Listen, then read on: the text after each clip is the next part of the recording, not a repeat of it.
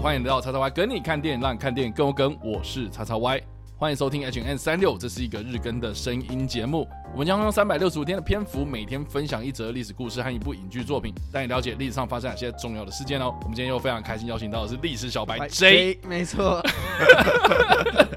好了，我们 Jericho 又来了。那我们今天要来分享的电影呢，是在二零零六年上映的《三百壮士斯巴达逆袭》。嗯，这部 Jericho 应该有看过吧？对，但是是事后了。你是事后才看的？呃，你要想嘛，那时候我那五岁，我怎么看这个？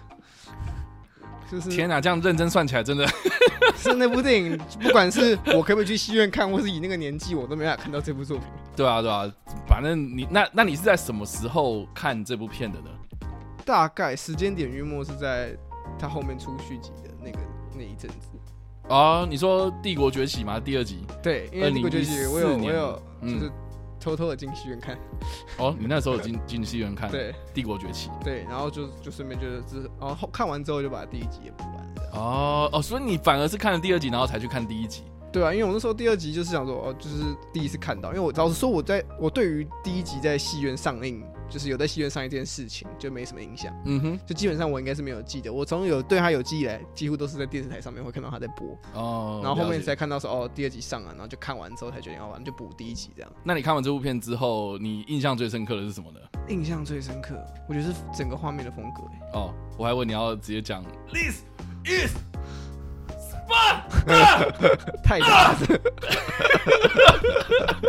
没有，我相信很多人看完那部片之后，应该印象最深刻是那句话。对，我觉得应该说这部电影就是大家对于斯巴达的印象，全部会是很多都会来自于这部电影。OK 的风格。好了，相信呢，应该很多人也是看完这部片之后呢，才认识柴克史奈德这个导演。哦，对，我觉得这这点应该是蛮蛮多人应该是从这部片入坑。对对对，因为他的上一部其实是《活人生吃》，嗯，那《活人生吃》相较之下规模比较小嘛，然后成本也比较低，然后声量上因为毕竟是恐怖片，所以比较少人会接触到那样子类型的电影这样。对，结果哎，三百壮士出来之后，因为毕竟它是漫画改编的嘛，因为改编自这个美漫大师法兰克米勒的同名所谓的图像小说 （graphic novel） 啊。但是我们一般就会称之它叫做漫画这样子，对，那这个漫画改编而成的电影，所以它基本上呢是按照这一本漫画书改编的电影，而不应该啊哈以这个历史战争电影的角度然后去看这部片，因为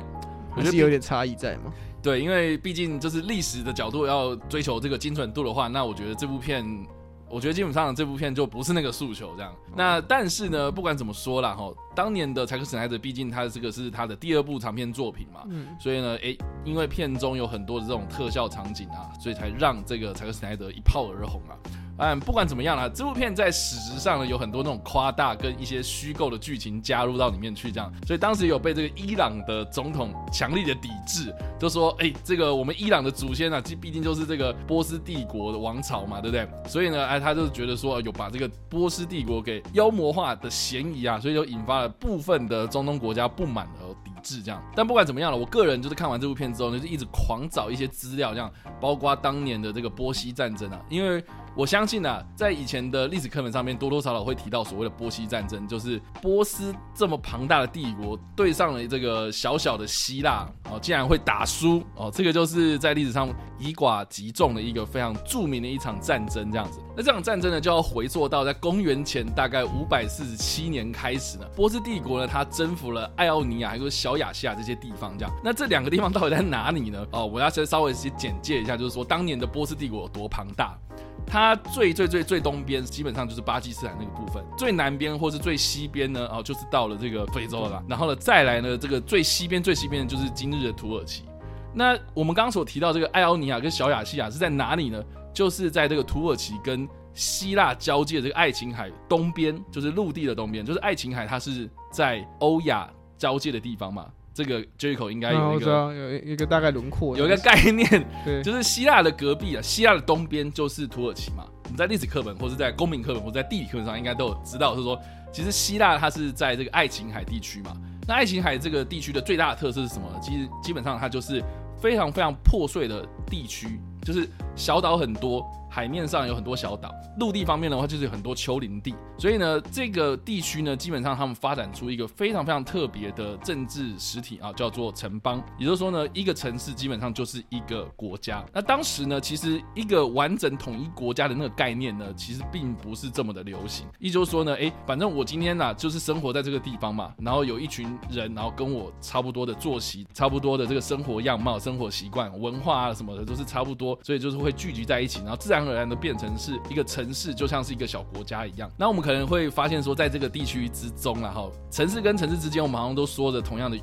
所以基本上我们会彼此有交流。然后城市跟城市之间呢，有一些是友好的关系，有一些是可能敌对的关系，甚至是有竞争关系，甚至是有合作关系，就是有很多不同的这样子一个关系在这样。所以，我们所谓的希腊，希腊呢，其实并不是一个统一国家的概念，它顶多就是有很多个小城邦组成而成的这个联盟这样。我比较喜欢的比喻啦，就是说当年的。希腊有一点点像是，比如说美国职棒大联盟那种感觉，就是你知道吧，有这个国联跟这个美联嘛，嗯，对，就是各自有这个各自的联盟赛要打，然后呢，彼此之间呢，这个球队跟球队之间，它可能就是一个城市跟一个城市，对对对对，然后呢，像比如说，哎，这个红袜队跟这个洋基队就是世仇，哦，就是这种地区的球队跟另外一个地区的球队一些经典的一些宿宿敌的概念，对对对，所以他们哎，可能在比赛的时候可能会互相的竞争，嗯，但是他们又同样都是。美国人，你懂吗？就是我能理解。对对，就是哎，我们都是在这个联盟之中，所以当年呐，这个波斯帝国啊，这种庞大的一个帝国，它是一个统一的帝国，由一个寡头政治所领导嘛。然后这个地大物博，资源对上了这个希腊，那想当然，你当然是知道说，其实。波斯应该就是胜券在握这样。那当年这个波斯帝国呢，他们主张所谓的他们要完成这个大统一的语言呐，哦，所以呢，他们就征服了这个爱奥尼亚跟小亚细亚，也就是希腊跟土耳其交界的那一块区域，就我们所谓的小亚细亚这个地区。那因为当年呢，哈，就是他被征服之后呢，是属于这个波斯帝国的范围之内嘛，然后但是因为他们当中呢，也因为是这个城邦文化的关系，所以这个有些城邦的内部然后。都非常非常不满当年的这些波斯帝国的统治，所以有些地区啊，他们就发生了叛变，这样，所以有这种暴动这样子产生，这样。那当时的这个地区啦，艾欧尼亚跟小亚细亚虽然被征服了，可是这种叛变暴动发生之后呢，对波斯来说，或是对于希腊来说呢，都是一个导火线的起点啊。就是说呢，当年呢，因为他们毕竟是属于希腊语系的人嘛，哦，所以呢，这些叛变的城邦，他们就有跟这个希腊其他的城邦求援，就说啊，你们能不能帮助我们去对抗这个波斯帝国这样？所以呢，想当然尔啊，就有各种不同的表态啊，就是说希腊的城邦有各个不同的表态，有些是支持，有些是啊，我不想理你啊，啊，你自己去解决这样子。那当时的这个波斯帝国呢，就因为这样的叛乱的状况，所以就有去镇压这几个叛乱的城市。那最终呢是平定了这些叛乱。那当然了，波斯帝国怎么可能会去啊这样子就作罢呢？那当然就是会事后的这个秋后算账了。所以哎。当时啊，你们谁啊去支持这个艾奥尼亚或者小亚细亚这些城邦叛乱的那些城邦们，给我一个一个列出来。列出来之后呢，就开始就是想说，哎，这个开始就是要去劝降他们嘛。就说呢，我今天啊，就是算到你们头上了，啊那你们就在旁边嘛，你们就不要怪我，就是下手太狠。嗯，那请你们就是哎，直接。跟我哦来求和，那当然呢，当时的这个希腊城邦当然就是不服嘛，好，特别是比如说雅典啊，或者是斯巴达这几个城邦呢，他们当时呢都有去支持这些叛乱的城市啊，但是呢，他们面对这个波斯帝国的来袭的时候，其实也就是觉得说我也不想理你啊，所以才导致了当时的这个波斯帝国的君王啊，也就是大流士一世呢，他在公元前四百九十二年的时候呢，就进行了他第一次的入侵希腊的行动，那但是呢，这一场行动呢。是以失败告终了。很大原因呢，是因为当时呢有一个非常非常著名的战役叫做马拉松战役哦。那这个马拉松战役的战况到底是长什么样子啊？基本上呢，就是当年的这个战争的方法哈，就有点像是两边的政报警察，嗯，拿着盾牌，然后开始往彼此之间靠近。接触到了之后呢，就开始挤啊推啊，然后呢，首先这个有伤亡产生的时候，就是在这个挤啊推啊的过程之中，看谁的力气大，看谁的这个布阵啊不会乱掉。那最后就会赢这样。所以呢，当时的这个希腊很明显就是人数没有很多嘛，所以很明显就是很有可能就是被这个波斯大军给踏平了这样。所以当时的这个雅典陆军他们就发展出一个战术，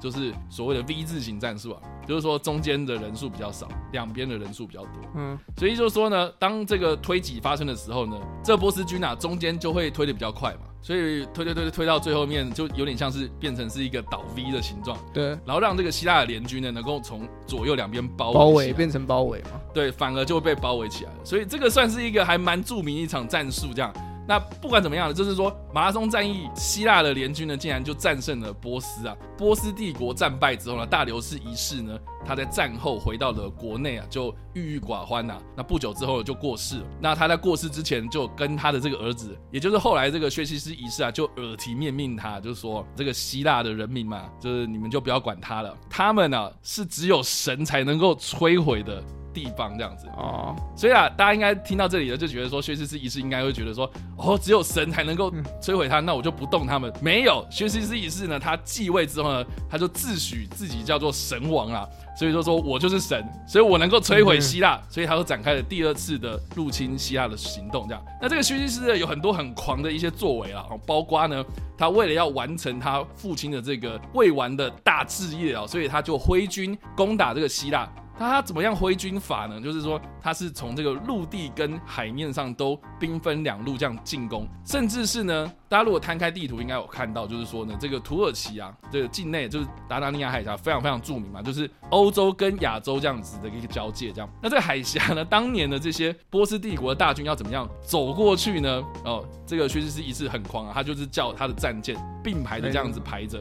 然后中间架木板，然后就让他的这些大军呢就这样走过去了。这样，据说啦，还有一个很狂的事迹，就是呢，我刚刚不是讲了，他是兵分两路嘛，一个是海路，一个是陆路嘛。结果这个海军呢，在快要抵达希腊的时候呢，就遇到了暴风雨。那这个在《三百壮士斯巴达逆行》那部片里面也有看到，就是说，哇，他们在那个山丘上看到那个波斯帝国的海军都被那个风吹到烂掉，这样子。啊，就是这一场暴风这样。那这场暴风呢，虽然让波斯帝国的海军损失惨重啊，但是呢，这个还是有一些少许的兵力存在，还是能够继续的攻打这个希腊。那薛西斯一世呢，当年呢就非常非常生气啊，他就拿那个鞭子，就就直接对着那个海边的那个海浪啊，就直接鞭打，就说你他妈的什么可恶，你竟然给我损失我们这样那么多的人啊，真的是太那个了哦，就是他非常的非常生气，去惩罚海水这样。所以你就可以知道说，其实薛西斯一世他就是一个非常狂的一个人。但不管怎么样了哈，就是他当年呢带领了十万大军哦，从爱琴海的北方就一路南下，然后直捣这个巴尔干半岛南端这个希腊核心地区哦。这大军呢浩浩荡荡就来到了温泉关这个隘口啊。都遇到了，就是由斯巴达领导了三百名精兵正面对决，这样。那所以呢，这个就是我们今天要提到，也是呢，在电影里面呢所提到这个温泉关战役的故事啊。那这场战役呢，是发生在西元前四百八十年八月十一号这一天。那我们刚刚有提到嘛，在西元前的五百四七年，他们那个叛乱开始，然后西元前的四百九十二年，大流士一世他第一次攻打希腊，然后到了我们今天所提到这个西元前四百八十年，这其实前前。后已经横跨了快要一百年的时间了。这个学习师一世呢，他背负着多大的一个责任哈？从他的爸爸，然后到他爸爸的上一辈，可能就是哎，他平定了艾奥尼亚或者小亚细亚这个地方，就是知道说，其实学习师一世他要攻下希腊这个决心是哦多么多么的坚定。这样，结果呢，他带领了十万大军，然后跟这个斯巴达为首的三百名精兵正面的在这个温泉关对决啊。所以你就会知道说，其实。他们根本就没有把这三百个士兵放在眼里，这样。但不管怎么样了，我必须提到一件事情，就是说呢，我们在很多的史诗或是一些历史的拜官野史里面都有提到说，这个斯巴达的三百名战士哦。但是实际上只有三百名吗？没有哦，不可能啊！这是事后有这个历史学家调查，就是说呢，其实除了斯巴达的三百名精兵之外了，哦，因为为什么他们只派出三百名？是因为呢，当年呢。就是说，有些城邦可能被波斯帝国所收买，最后呢，这个在斯巴达的斡旋之下，最后呢，就只有包括这个麦西尼啊、底比斯啊、或科林斯啊等等的一些城邦有加入他们这样。所以，除了是斯巴达他们出了这三百名精兵之外，其实有多多少少有这些其他的城邦有加入，有一些对零散的这个部队加入，这样总计有六千名。士兵这样，所以六千名对上十万大军，也其实还是很少，还是很少了。对，但不管怎么样啦，就是温泉关战役的这个温泉关是一个什么地方呢？它其实就是巴尔干半岛大概在北边的一个边缘呐，哦，一个海岸。拿这个台湾的地形来比喻的话，它有点像是苏花公路这个清水断崖那这个地方这样，一边是这个峭壁，然后一边就是海岸的悬崖，所以就有点易守难攻啊。你能想象，就是说你要守在这个清水断崖。其实还蛮容易守的，可是你要那个十万大军要怎么样压推进来不好。对，就是你不管怎么样啦，你看有一大堆的人，你就是要进到一个窄的地方就很难嘛。所以其实呢，这个温泉关是一个易守难攻的一个隘口，这样。所以这个地方如果守住的话，就可以阻挡这一个波斯大军的进攻，而且呢还可以替南边的这些希腊的城邦争取一些时间，这样子。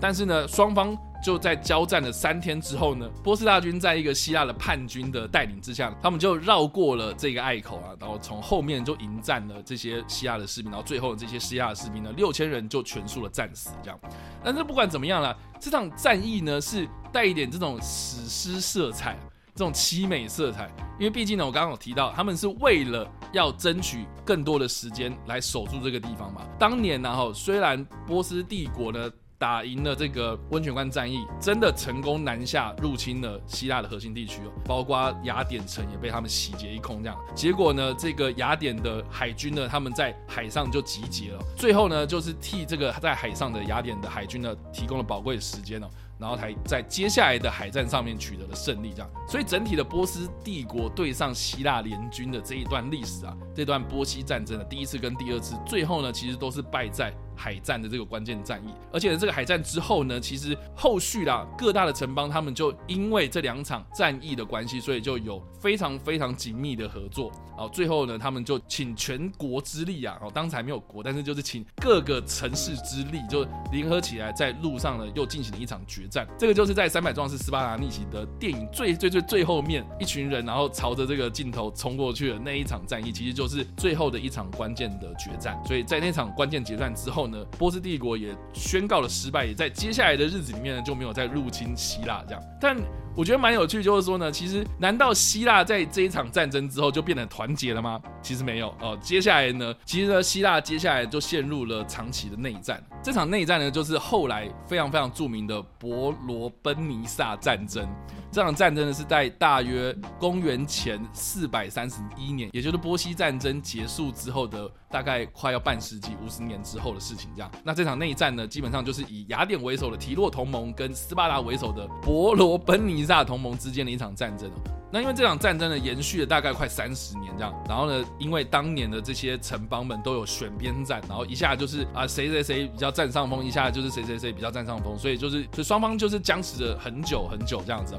最后呢，让北边的马其顿崛起的亚历山大帝踏平这样，所以呢，这场战争其实就有一点点内耗了这个希腊的。城邦之间的这个关系这样子，所以来导致这个希腊灭亡。所以这场战争对于这个古代的历史学家来说呢，哦，从这个波西战争一路这样讲讲讲到了伯罗奔尼撒战争啊，这些其实就是一个非常非常完整的希腊的这个历史这样子。所以从这个希腊的战争之中，其实我们可以多多少少知道这个人类的缩影啊，对不对？那一开始就是抵抗这个外辱啊。呃，内部呢好像也没有团结，引发这个内战。结果这个内战呢，好像是哎世界大战一样呢，打了一圈之后呢，结果又被其他人干掉。这样，那对这个社会来说，对这个国家来说，对整个的人类来说，哎，这个是一个进步吗？哎，其实好像这个的剧本啊，一直不断的在轮回，套用到现在好像都差不多。所以我觉得，哎，这个其实。你在了解这个波西战争啊，你当然可以去了解，就是说啊，它当中有很多那种可歌可泣的那种事件，这样。哎，可是呢，我觉得在看整场战争，或是我们在看电影的同时呢，哎，其实我觉得我们也可以去稍微思考一下，就是说这些剧本是不是最近也一样在上演。好了，以上呢就是我们今天所提到的有关于波西战争当中的温泉关战役了。那不知道大家觉得怎么样了？那我们再问一下我们的历史小白 J 啊，如果一分是。呃，那如果是五分是呜，那你会给几分呢？就 是这是凯撒吗？尽量啊，尽量。可是我觉得应该说，我觉得三百壮士就是有关于波西战争这个历史，其实在我那个时候历史课本里面还是会提到。只是比较多是在讲伯罗奔尼撒啊，其实比较多是伯罗奔尼撒战争，就是在讲什么，就是很多是可能是要讲到伯罗奔尼撒战争，然后跟你讲说哦，前面他们因为其实奥曼波西战争发生了，然后后来他们打败一个敌人之后，他们开始就是又开始内斗啊，这谁比较强啊，然后最后就是被黄雀嘛，嗯，现在都是被黄雀。那所以我觉得应该说不三百壮士，大家对于那个波西战的历史很多都是来自于，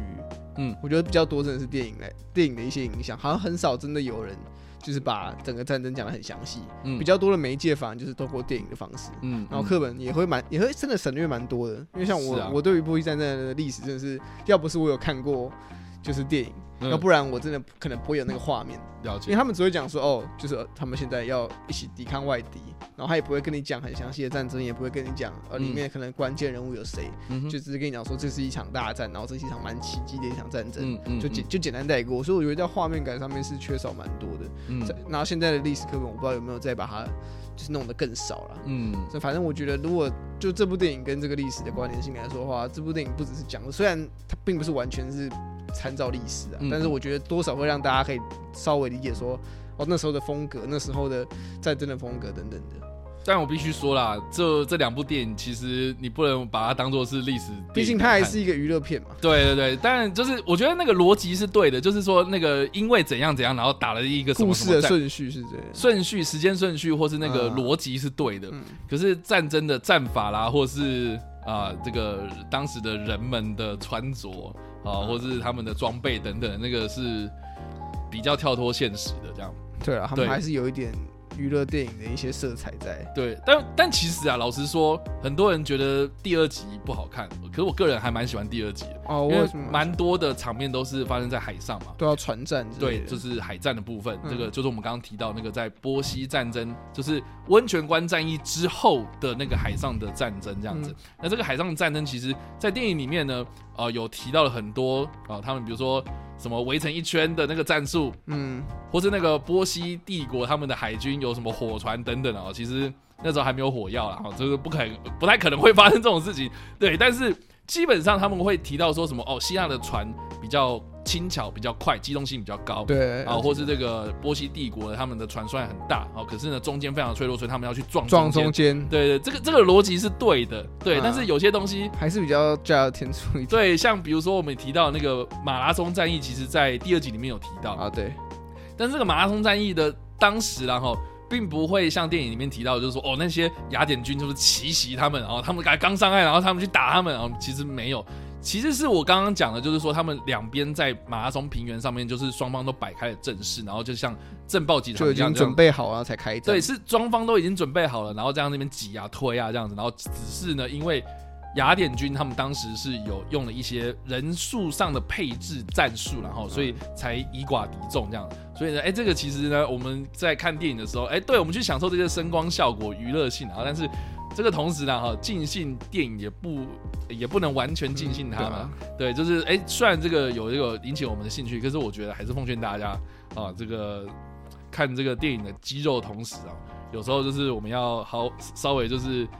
呃，去找一些正确的资料哈。对，我觉得它是，我觉得电影一就是一个开端啦，它是让你会想要去了解历史的一个开端。但是到底电影是不是完全等同于历史？就是你要去查证一下，有有些电影会有一些改编嘛。当然也还是有一些很考究历史的电影出现。但我觉得你要知道说，这部电影到底是考究历史，它还是只是单纯的抓历史的一部分出来做改编？对啊。那另外一件事情，我觉得一定要提到，就是说呢，我们刚刚提到那个《三百壮士》，它其实是改编自法兰克米勒的漫画书，但是呢，其实法兰克米勒他只有画了一本这样，所以其实《帝国崛起》啦，他虽然就是在电影里面有特别提到说，哦，这个